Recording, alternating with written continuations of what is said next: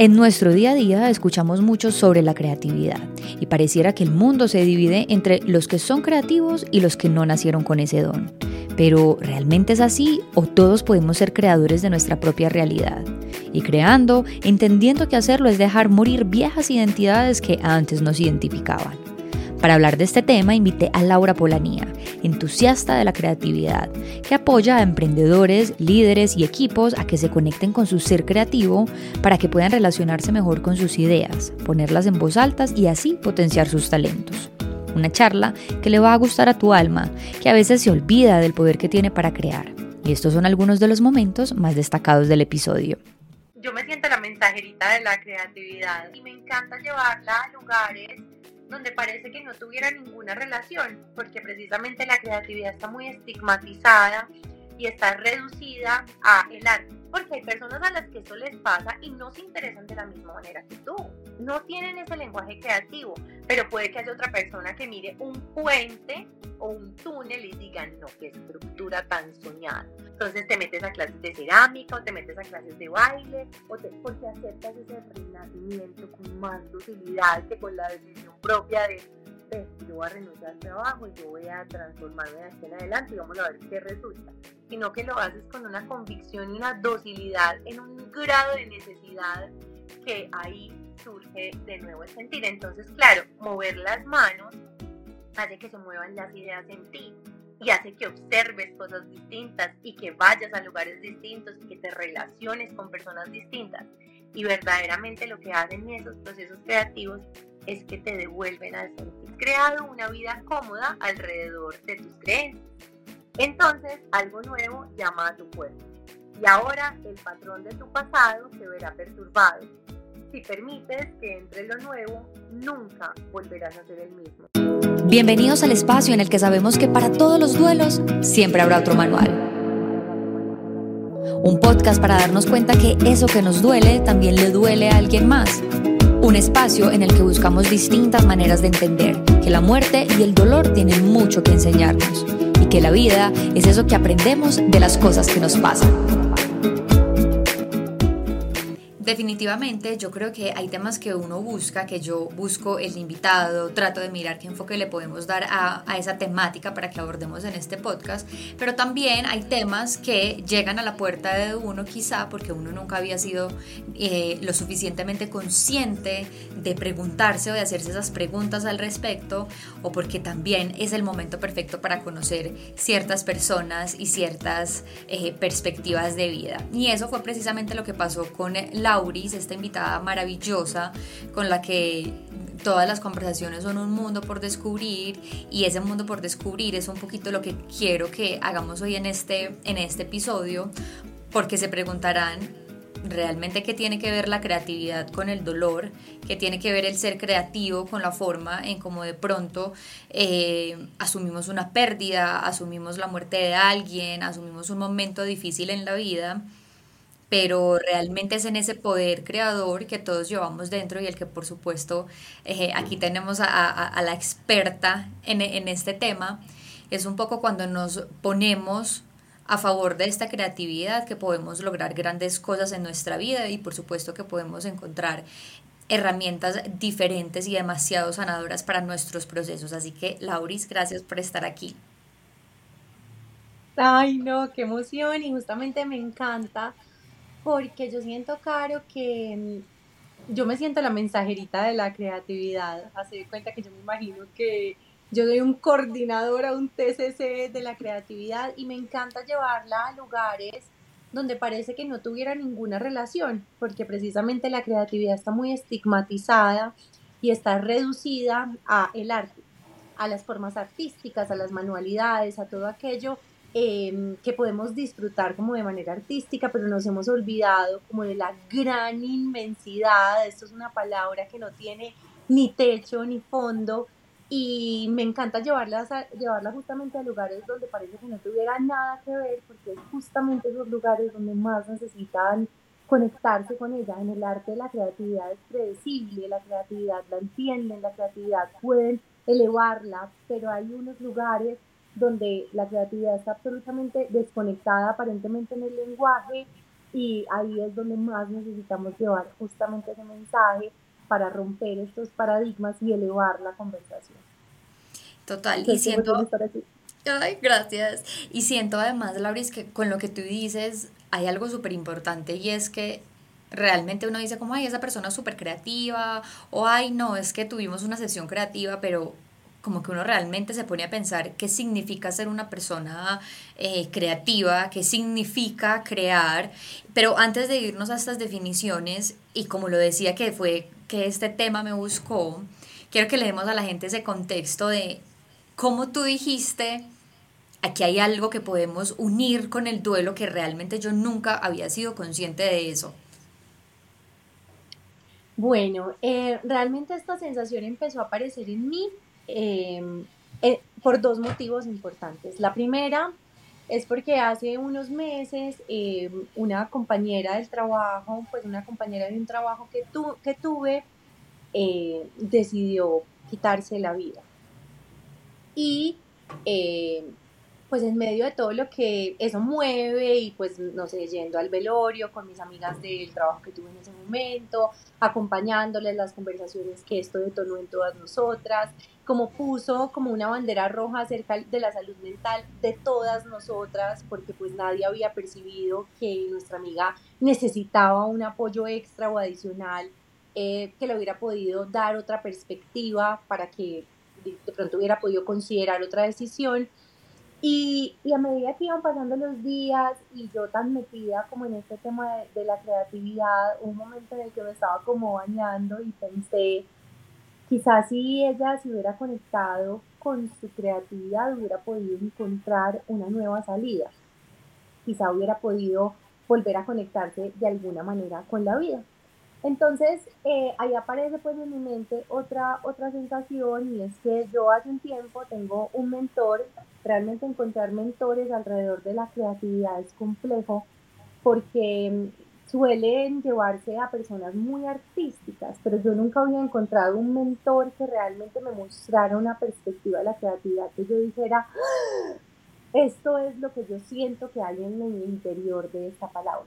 Entonces, en una de las conversaciones infinitas que tenemos, porque lo único que hacemos es conversar, esas, ese es su gran poder, él me decía, la vida y la muerte están íntimamente conectadas. Y siempre cuando alguien se atreve a crear, se atreve a morir. Se atreve a darle de baja o a renunciar a una identidad que mantuvo durante años. No hay nada más transformador que el proceso creativo, pero no solo de traer a la vida pues un gran proyecto, un emprendimiento, este podcast, sino de realmente considerar la creatividad desde la capacidad que tenemos de tomar decisiones para crear la vida. Y si tú te pones a ver y haces un, simple movimiento de una palabra, que es lo que yo hago siempre, la creatividad es crea tu vida, es crea tu vida. Y eso es un ejercicio que si bien puede ser artístico y hermoso en caso de que tengas estabilidad, es un ejercicio tan profundo y es un ejercicio tan intenso de tanta vigilancia, de tanta observación, de tanta renuncia, porque abrirse a lo nuevo implica renunciar obligatoriamente al pasado, renunciar a eso que tú siempre dijiste que eras. Entonces esa conversación eh, me hizo como empezar a explorar esta, esta idea de qué es lo que nosotros consideramos que es una personalidad y cómo nos aferramos a una personalidad que podemos haber creado en estas primeras etapas tempranas de la vida, de la inocencia, que suelen ser como de los 0 a los 7 años. Y en esta inocencia se nos instala un software sin derecho a ningún tipo de objeción, donde tú tienes un papá, una mamá, un entorno y eso todo te ingresa directico y tú te quedas viviendo el resto de los años que pongamos vivas 80, 73, yo no soy buena para las matemáticas y digo una barbaridad, ustedes hacen buenos cálculos en la mente. Tranquila que yo tampoco soy buena para las matemáticas. 73 años viviendo la misma historia repetida de algo que se te instaló de los 0 a los 7. Entonces, eh, él me explicaba un poco que cuando nosotros formamos esta identidad y nunca la pasamos por un nuevo colador, nos mantenemos idénticos, repetidos, repetitivos y sistemáticos. Y eso hace que sea muy difícil que estemos en el verdadero ejercicio de crear la vida.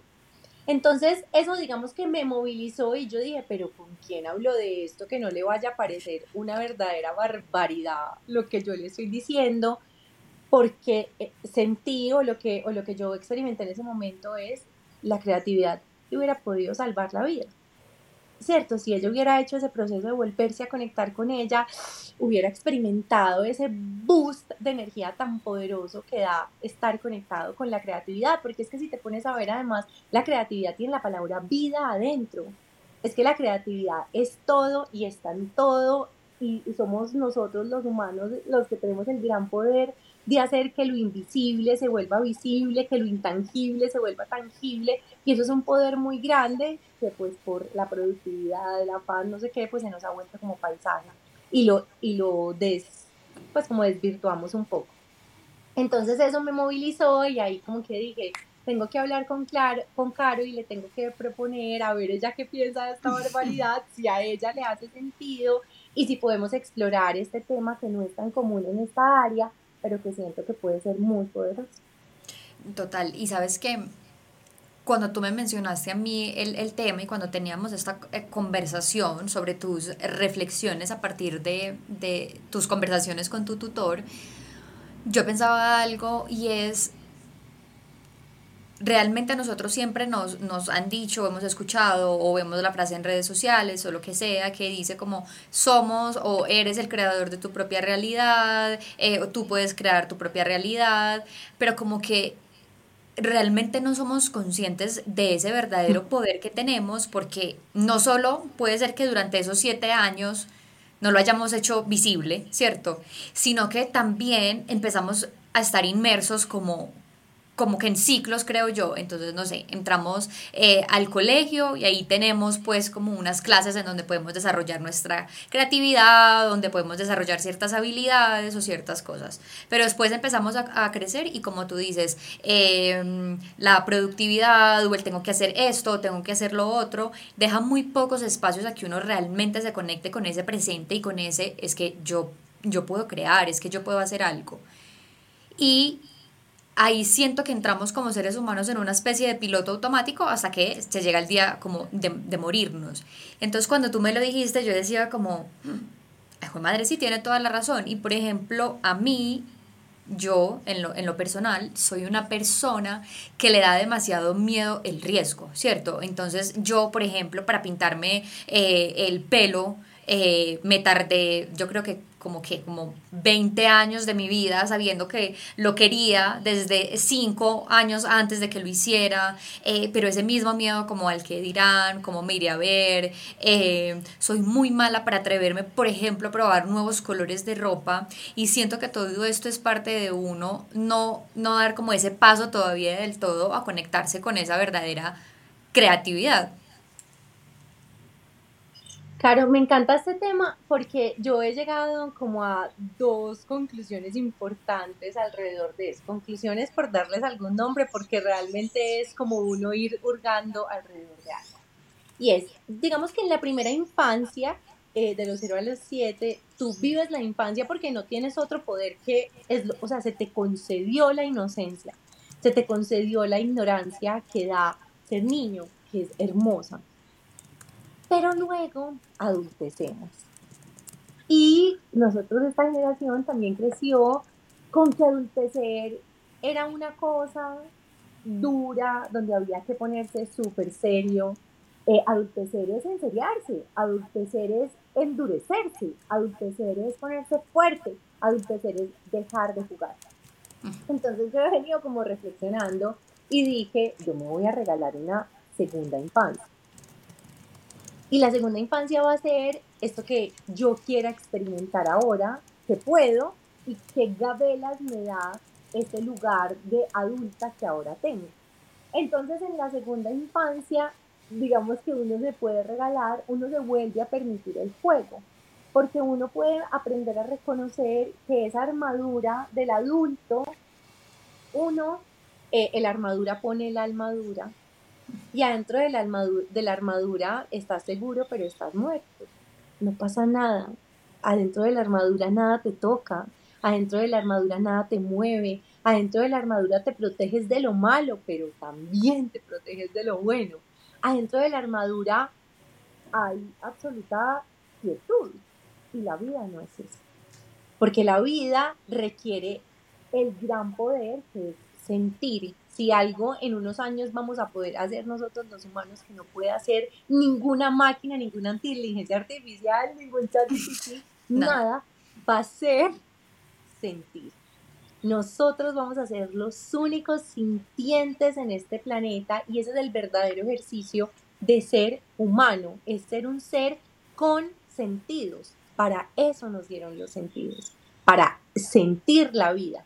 Y que en la medida en la que tú sientas o nutras esos sentidos, los ojos, la boca, la lengua, la nariz, eh, el tacto, tú puedas darle jugo, nutrición, herramientas para que algo en tu interior se mueva y te dé una pulsión tan fuerte que digas, yo quiero crear. Ahora, ser niño o en la segunda inocencia hay una cosa y es que cuando eres niño vuelves a ser de alguna manera como impotente y vuelves a ser vulnerable. Y en la vulnerabilidad, como adultecemos y se nos dijo que no podíamos sentir y que no podíamos equivocarnos y que no podíamos eh, entrar en este juego, por consecuente se nos va olvidando que esto puede pasar que el vulnerable, que pasan cosas bellas también en lo vulnerable. Eh, yo te conté hace, hace unos días, justamente estuve en una situación súper compleja, el esposo de mi mamá estuvo hospitalizado, eh, estuve en coma durante 15 días, la relación con mi mamá es súper frágil, ir a acompañarla a, pues a, la ciudad de donde soy durante muchos días fue súper demandante para mí. Y yo en medio de todo decía, estoy tan vulnerable y estoy tan frágil, pero estoy sintiendo, y esto algo está gestando dentro de mí para que yo hoy me pueda sentar aquí con otra energía a decirte, en lo vulnerable, en lo vulnerable también hay belleza y en el dolor también hay belleza. Cuando nos volvemos adictos al sufrimiento, eso ya es otra historia, pero en lo puro del dolor hay belleza. Entonces, como que es importante reconocer que tenemos la oportunidad de darnos una segunda infancia, además con recursos. ¿Cierto? Porque pues ahora podemos generar recursos económicos y aprovechar eso para comprarnos juguetes, para comprarnos flores, para comprarnos marcadores, para comprarnos post-its, para comprarnos lo que nosotros disfrutemos y realmente haga que una vida se vuelva juguetona, que una vida se vuelva eso que uno quiere eh, empezar a crear y a mover para ver qué puede pasar. Entonces eso ha sido como ese movimiento en el que yo he dicho, si yo me puedo regalar esta segunda infancia y si yo puedo regalarme esta inocencia y qué importa si yo siempre dije que yo era la que nunca se ponía un blazer morado y ahora me lo quiero poner. No pasa nada, o sea, yo por qué tengo que permanecer idéntica a una versión de mí. Y si en dos años nunca me lo quiero volver a poner, está bien, porque yo estigmaticé que cambiar estaba mal y por qué sobrevaloramos esa idea de, ay, estás idénticas, que tú eres la misma, es que ahí estás pintada, porque nos volvemos adictos a esa personalidad y tenemos miedo de que mañana yo resulte mona y, ¡ah! pero usted nunca había sido así. Pues no, y siquiera, y ahora decidí cambiar porque quiero experimentar una nueva manera de sentir el mundo.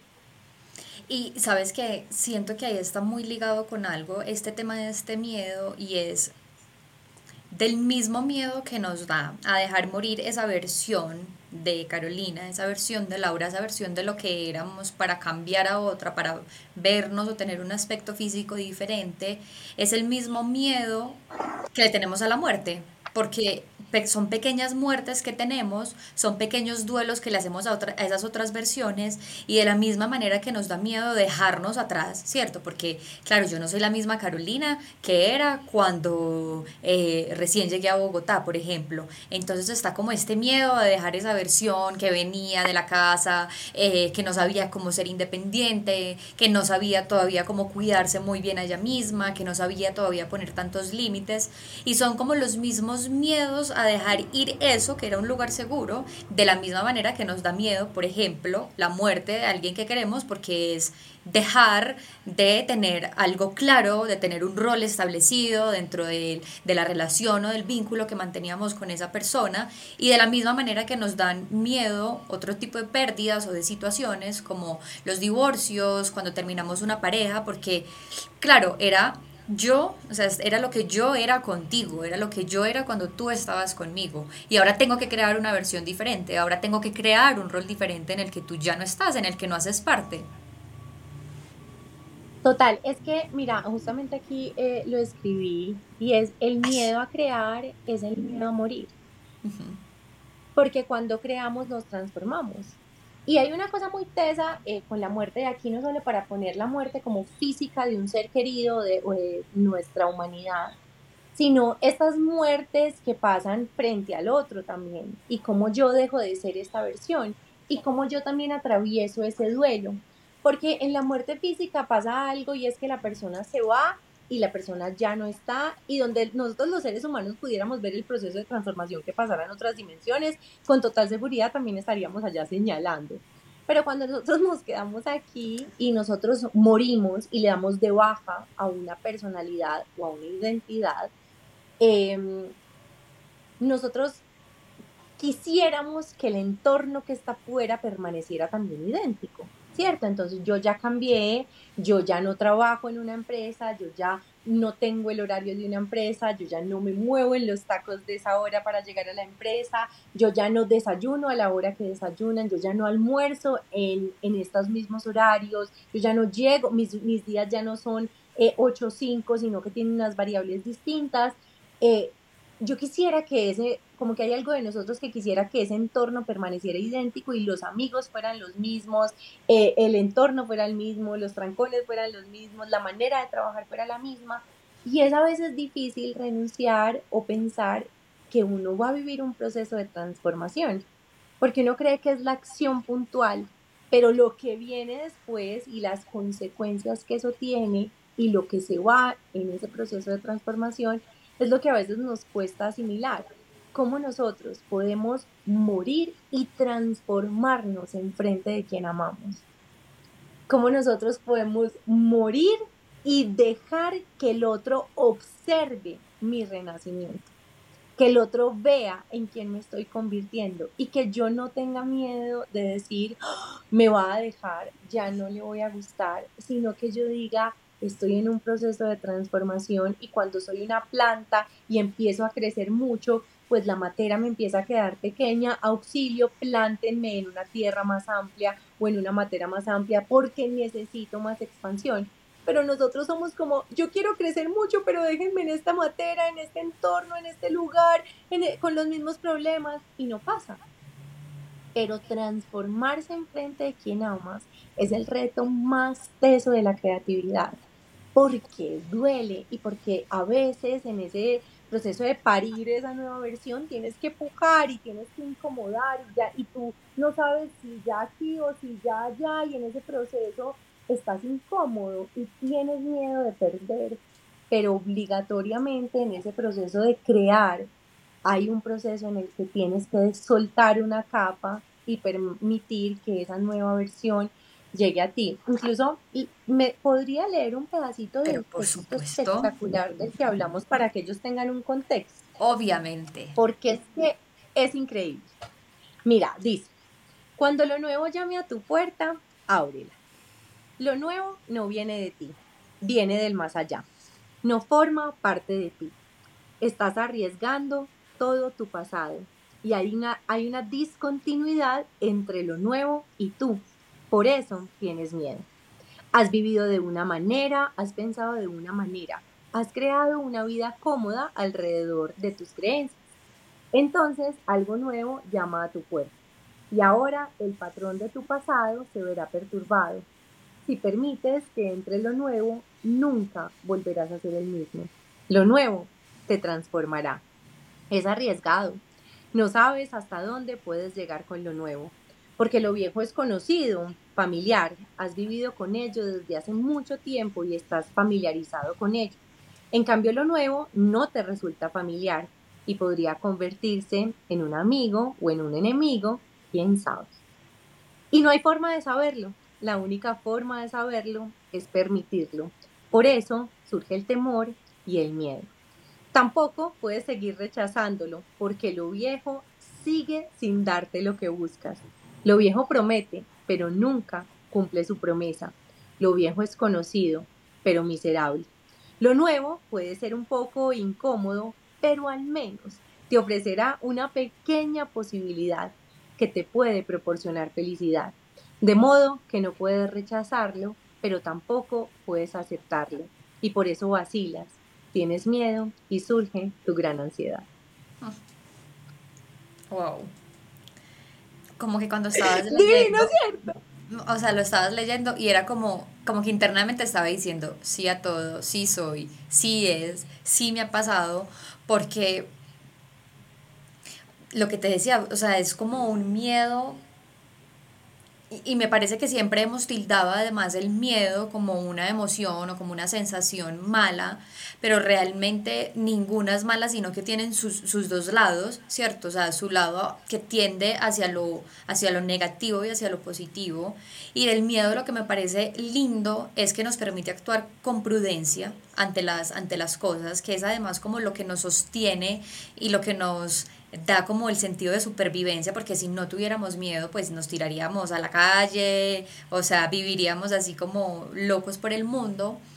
Pero cómo en nuestra vida actual y en nuestro aquí y ahora hemos utilizado ese miedo para bloquearnos de todo lo nuevo y del montón de posibilidades que pueden haber. Hace poquito hablaba con una persona que, bueno, tenía una situación complicada con su matrimonio, con su situación amorosa, y me decía como es que eh, si por ejemplo yo ya no estoy con él o pues si ya nos divorciamos o si ya no estamos juntos, em, entonces yo me quedo sin trabajo y yo, pero has buscado un nuevo trabajo y me decía, no.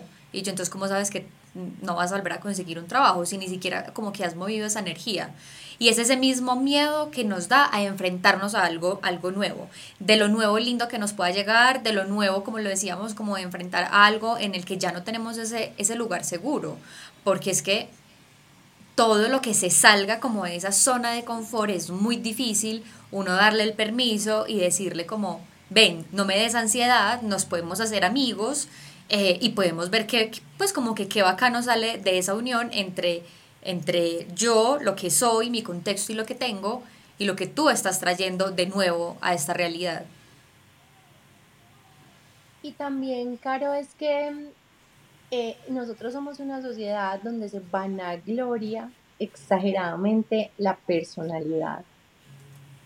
Y se vanagloria demasiado la identidad, o sea, como, como si a nosotros nos gustara que el otro permaneciera idéntico, porque si el otro permanece idéntico, yo no tengo que flexibilizarme para entender lo nuevo del otro eh, no sé si has observado, pero hay una cosa muy linda y es que cuando uno está en pareja y una persona, una, una de las partes de la pareja empieza un proceso distinto, se mete a clases de algo, o empieza a meditar, o empieza a enamorarse de la bici, o bueno, se apasiona con algo y empieza ese proceso de transformación, al principio eso es extraño porque es como que la otra parte tiene que hacer un movimiento y tiene que entender que el otro está en un proceso de transformación.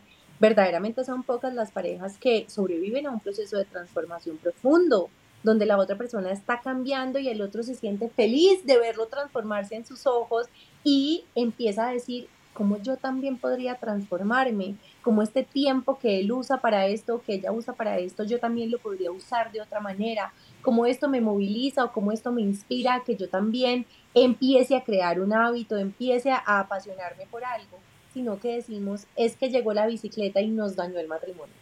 es que esta pelada empezó a hacer clases de yoga y eso se obsesionó y me dejó a mí a un lado.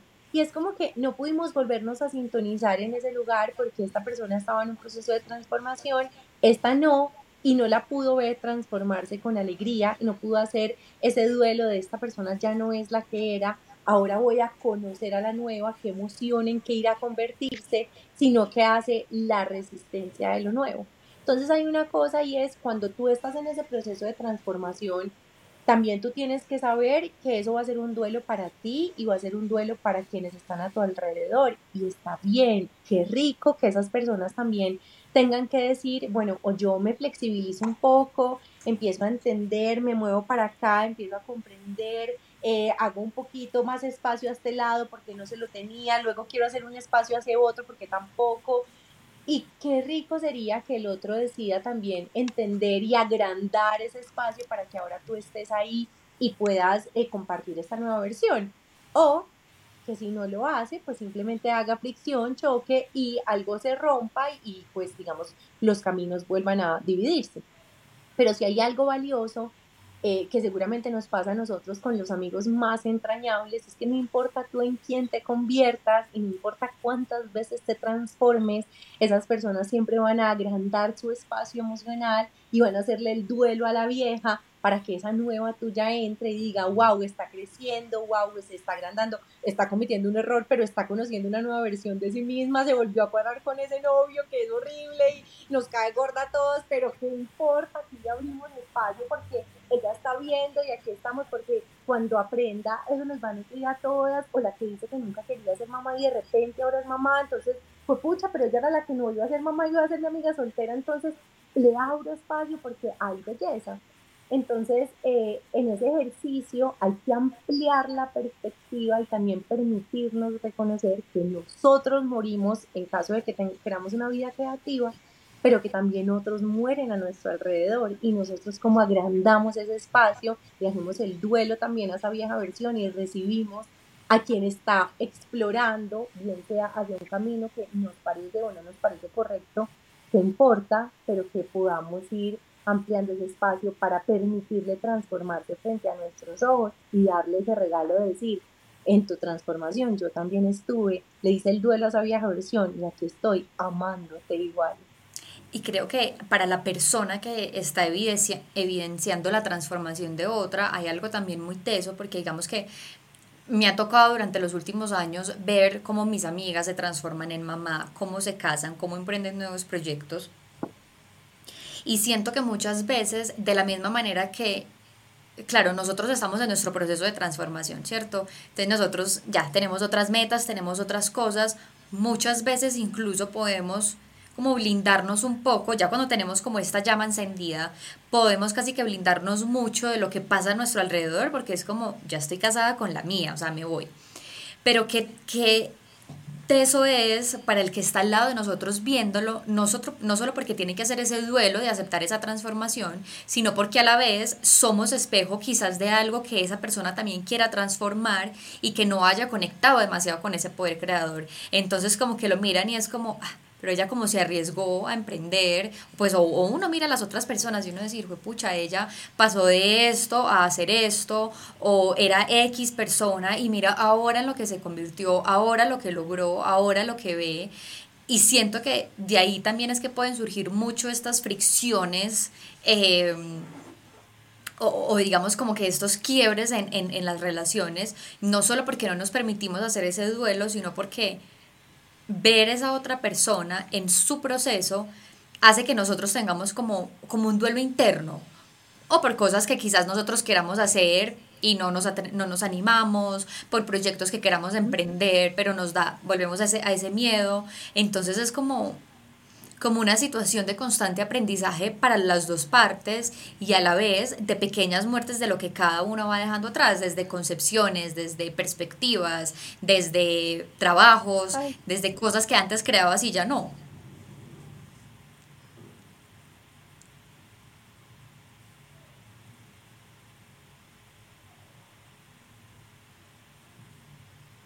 Hello.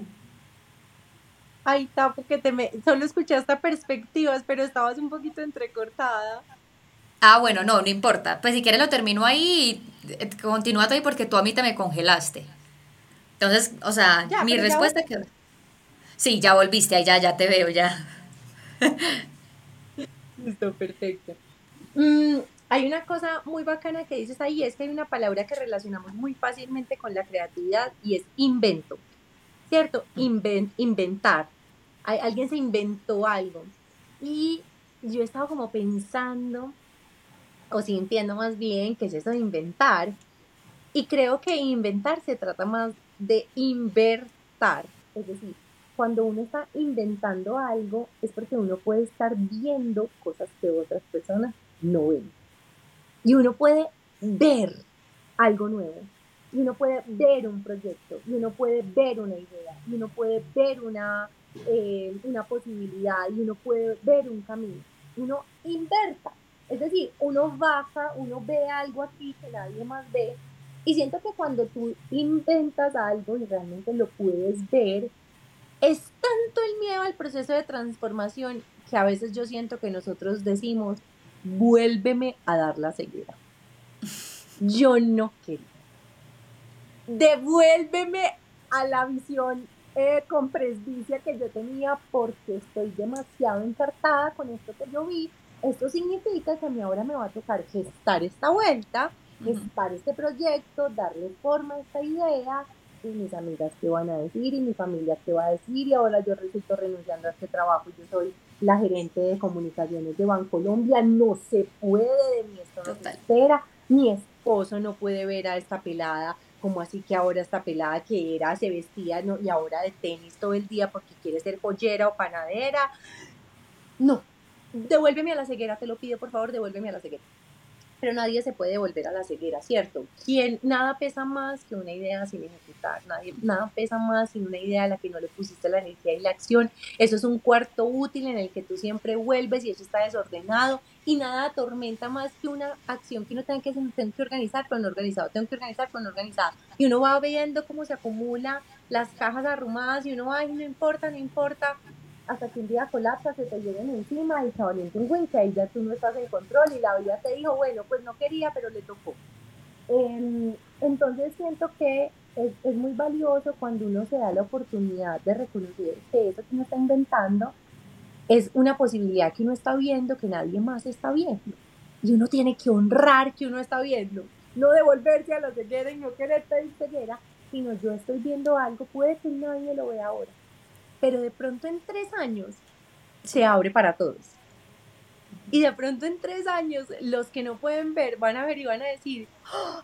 sabes que ahora entiendo, claro, ese cuento tuyo de la creatividad es que mira toda la inteligencia artificial que hay, pero los creativos somos nosotros. Y yo voy a decir, gordos, cinco años hablando del tema. Y apenas te diste pero Apenas ahora, apenas ahora la otra persona podrá ver y está bien y no todo el mundo va a llegar a verlo y no todo el mundo va a llegar a sentirlo y no todo el mundo va a llegar a experimentarlo, pero parte de ese propósito eh, y parte de, de, esa función que algunos vinimos a desarrollar es la función de ver para atraer y para permitirle tocar a otros y que otros se inspiren con eso y que otros se movilicen con eso o que simplemente ese tema se ponga más en el radar para que se amplifique. Y, ese ejercicio es honrar eso que yo puedo ver, esa perspectiva nueva que yo puedo tener y no decir yo me quiero embrutecer, yo me quiero hacer ciego, yo quiero volver a tener presbicia con tal de no enfrentarme a este proceso de transformación y a este duelo que tendré que hacer yo de la versión de mí, que tendrá que hacer también mi alrededor. Y pienso que cuando uno reconoce esta idea como de la creatividad, como toda esta capacidad de tomar decisiones basadas en esta curiosidad, en este asombro, en la segunda inocencia, en este regalo que uno se da, pues en ese ejercicio eh, hay algo valioso y es que uno también le puede decir a los otros, estoy cambiando mucho, ¿sabes? Y probablemente te va a incomodar esto que estoy siendo y probablemente todavía no sé bien hacia dónde y probablemente tengo muchas dudas, pero quiero intentar esto que estoy experimentando porque tengo nuevas curiosidades y nuevas ganas de experimentar y probablemente eso va a ser raro en ocasiones, pero quiero que sepas que eh, en esencia yo también conservo algo y quiero que me acompañes en esta transformación. Y quizás sí es distinto, porque así quizá uno deja de eh, prolongar el tiempo de hablar con una amiga y después, cinco años después, yo nunca le volví a hablar, ¿qué pasó? Y me la encuentro en el supermercado y le volteo la cara para que no me salude porque qué incómodo que esa conversación quede ahí. Y eso puede hacer ese proceso de duelo o de renacimiento más delicado, más bello y, y permitirnos como esa inocencia con más espontaneidad, más simpleza y más alegría. Y mira que ahí dices algo que me parece muy lindo y es, yo como que a raíz de mi proceso de duelo he creído y creo que los duelos son unos procesos de autodescubrimiento demasiado poderosos porque es enfrentarse como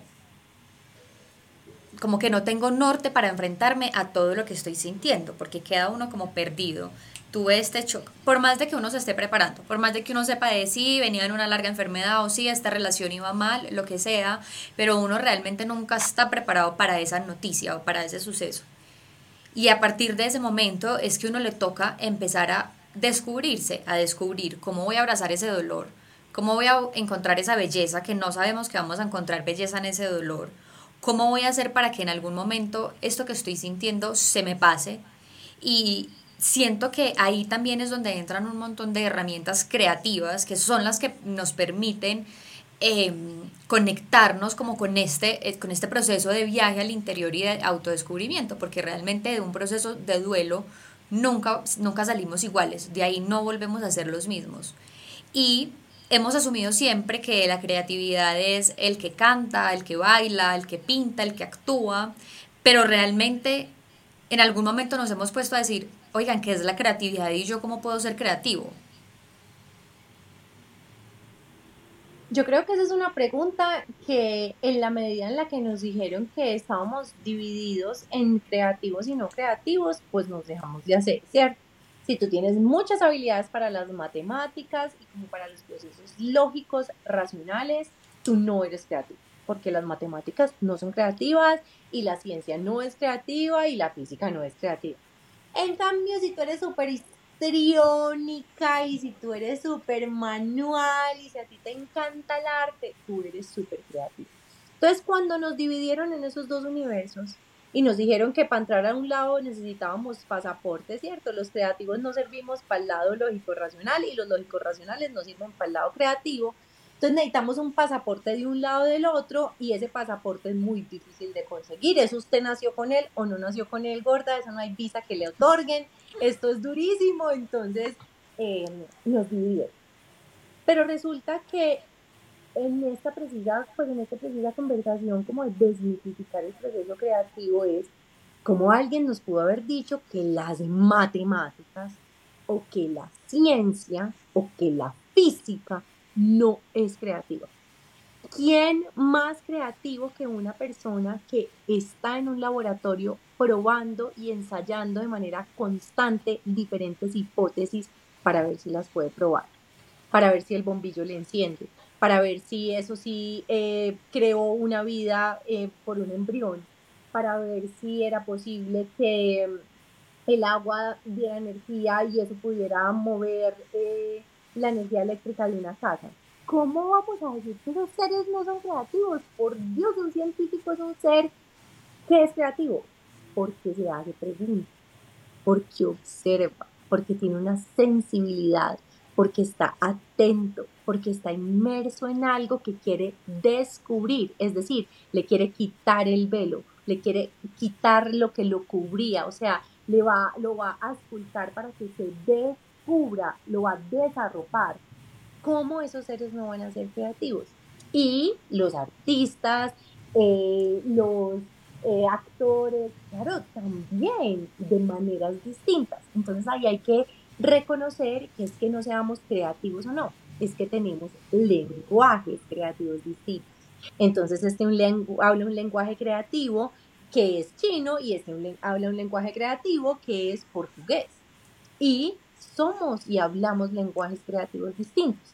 Entonces, en ese ejercicio de empezar a explorar la creatividad, es importante reconocer cuál es el mío, cuál es mi lenguaje creativo. Y yo tengo un tipcito que es espectacular y es, donde está tu fascinación, está tu don. Esa es como mi frase célebre. Porque todo aquello que te fascina y todo aquello que te atrapa y todo aquello que te hipnotiza tiene un lenguaje de comunicación contigo. Es decir, eso a ti te está diciendo cosas. Porque es que no es normal que yo, por ejemplo, vea un color y se me dibuje una historia del color y yo diga, ay, no, pero esto no es nada, no, que boba, y a mí yo que hablo con los colores y yo no sé qué. O que tengo una sensibilidad por las letras y las palabras se me dividan y se me acomoden y yo diga, ay, no, pero qué estupidez, eso no tiene sentido. Pero si eso me fascina y si eso atrapa mi atención y se me divide y se me pone y se me organiza y yo los escucho es porque ellos y yo tenemos una comunicación. Por ejemplo, tú con el duelo, tú atraviesas una experiencia y te mueve tanto que empiezas a tener un lenguaje de comunicación con él y dices, eh, tan raro yo tan interesada por este tema, pero esto por qué? Porque hay personas a las que esto les pasa y no se interesan de la misma manera que tú. No tienen ese lenguaje creativo, pero puede que haya otra persona que mire un puente o un túnel y diga, no, qué estructura tan soñada. Mira cómo le hicieron la curvatura. Claro, estas vigas están haciendo una fuerza nunca antes vista. Yo le hubiera puesto ese personaje habla un lenguaje que claramente los otros no.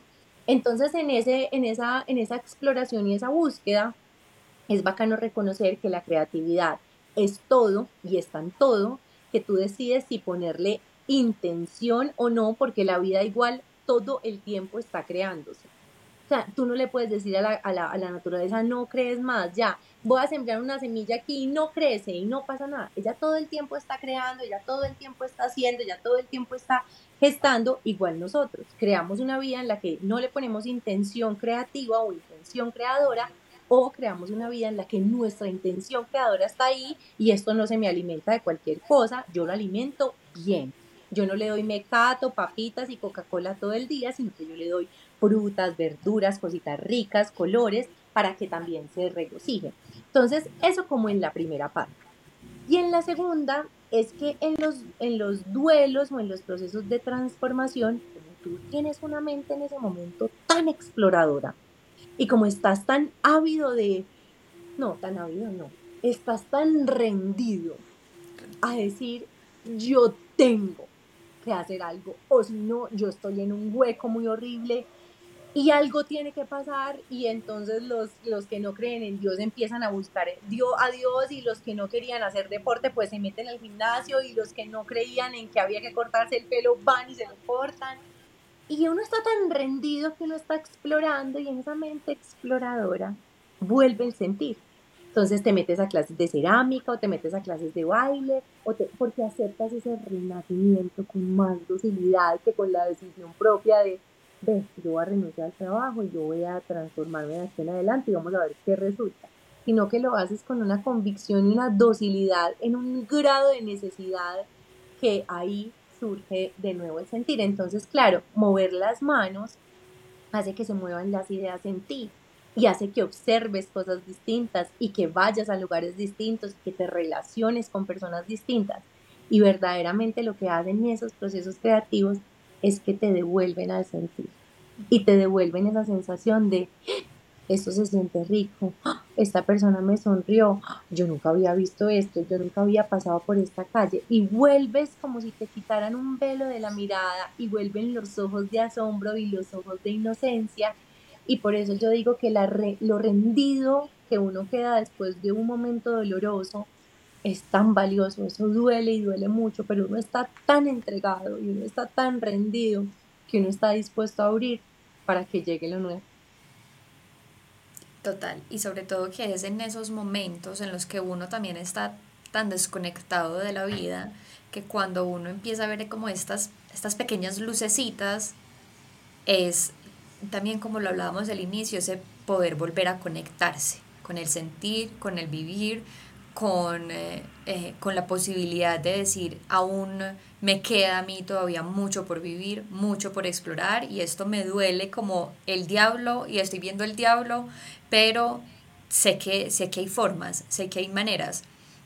Me gustaría, Lauris, como para finalizar, si en este momento hay una persona que nos está escuchando, que está en una situación de duelo en una situación de, de transformación y en medio de lo perdido que podemos estar en estos procesos, que nos desconectamos también de este, de este poder creador, de esta creatividad, cómo poder hacer que esta llegue de nuevo como a nosotros o que nosotros nos podamos quitar un poquito como esa bendita de dolor que tenemos en ese momento y decir como, ay, aquí hay algo lindo de lo que me puedo pegar cuando realmente vemos que todo es como tan gris y tan oscuro en esos momentos. Te voy a decir una frase que en un proceso de duelo yo recibí justamente de, mi mentor y me ayudó mucho. Me ayudó a entender y me dijo, el ser humano aborrece el caos porque no sabe qué hacer con él. Y la naturaleza usa el caos como medio para hacer nuevas entidades y nuevas creaciones. Nosotros los seres humanos aborrecemos el desorden y creemos que en lo, en lo el duelo o en lo oscuro hay demasiado desorden, hay demasiadas emociones juntas y como tampoco nos gusta sentir, pues entonces más repulsión le hacemos. Pero creo que algo que me ha ayudado a mí a experimentar mis duelos eh, y, mis, y mis pérdidas también de gente que amaba con todo mi corazón, bien sea de manera terrenal o porque pues abandonaron el plano físico, eh, creo que me he permitido también como comprender que coexisten, que existe el día y la noche y que el sol no está bravo con, pues no le dice a la luna, ay, no, no, no, no, no, usted no salga. No, es obligatorio. Hay día y noche y aparece el sol y aparece la luna y es un ciclo constante. Y que hoy estoy chispeante, pero mañana podrá aparecer una noticia eh, que me vuelva a poner la luna al frente y yo pueda volver a ver esa oscuridad y mañana volverá el sol chispeante y ese era un ciclo constante en el que es importante recibir el dolor y encontrar como lo hermoso en lo vulnerable. Y siento, claro, que hay otra cosa y es que tenemos demasiado afán de salir del dolor. Nos aterra. O sea, a nosotros nos pasa un problema, nos pasa algo doloroso y es, ¿cómo resuelvo esto ya? Y mañana tengo que estar bien y mañana tengo que... También hay que darse la oportunidad de sentirlo y de dejarse atropellar por ese dolor y experimentarlo y darle y todo eso está gestando algo en tu interior porque también por ese relámpago que hace el dolor entra también esa lucecita que en un momento te va a llevar como por ejemplo a ti a crear un proyecto hermoso que apoya a otros o a hacer algo en honor a, o a que descubras algo de ti que digas, yo nunca me imaginé haciendo esto, pero mi hijo se murió y yo en honor a él en representación hago lo que tenga que hacer. Entonces creo que es, son como esas tres cosas. Em, la naturaleza usa el caos para crear, somos nosotros quienes lo aborrecemos, no lo entendemos, lo odiamos, nos parece terrible.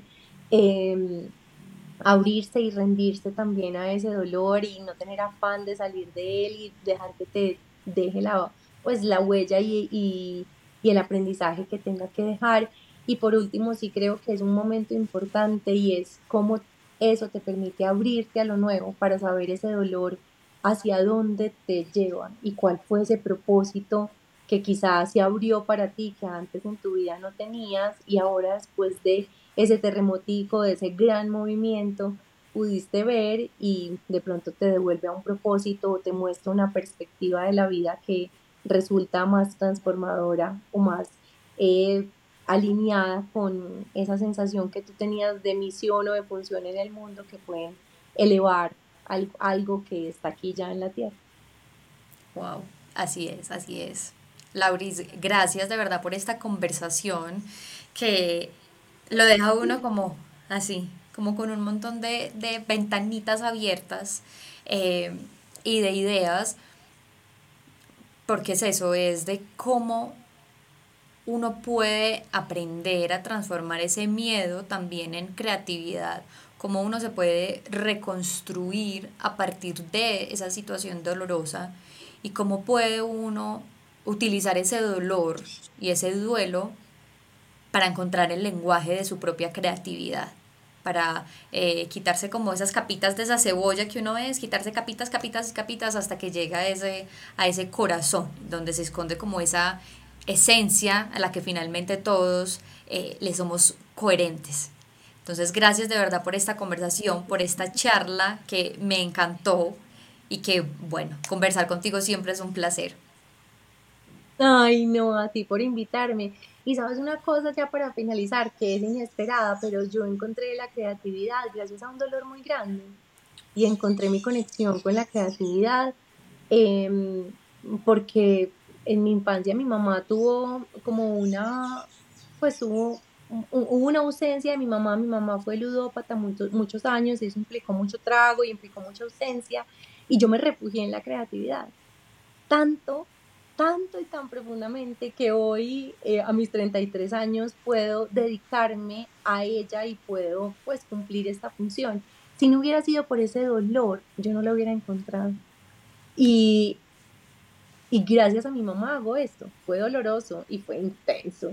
Invertí mucha plática en terapia, pero gracias a ella y gracias a lo que pasó, yo puedo cumplir este propósito con el que me siento dichosa y con el que me siento feliz y con el que me siento íntimamente conectada. Entonces nunca sabes cuál es ese propósito que trae el dolor, que te puede abrir una ventana y una perspectiva. Hoy se siente muy doloroso, pero quizá mañana se siente como una gran cosecha y me dan ganas de llorar y todo. Porque acabo de venir de allá y fue intenso. Eh, entonces nunca sabes cuándo vas a recoger la cosecha y terminar honrando eh, a esa persona que te permitió, te abrió la heridita y por ahí también entró la luz. Así es, y que si no hubieras abrazado esa herida, ese dolor, y que si no hubieras abrazado también a, a tu mamá y a esa situación, pues de pronto hoy la historia no, no sería esta y tú no serías así como creatividad en, en todo tu ser y en todo su esplendor. Así es. Gracias. Ay, no, muchas gracias. Pasamos. Bueno, si les gusta, que les dejen ahí. Exacta, exactamente. Un exacto, un comentario. Y como siempre digo, que se queden las personas que escuchan estos episodios con lo que suenen, con lo que vibren. No todos los temas o tienen que ser para ustedes o no siempre estamos en el tiempo para escuchar ciertas cosas, para aplicar ciertas cosas, pero lo importante es siempre tener ahí información dispuesta, información al alcance, que en algún momento no se sabe cuándo la vayamos a necesitar. Así que un abrazo gigante, gracias a todos los que escucharon este episodio y nos vemos en una próxima eh, charla de otro manual para el duelo, el podcast.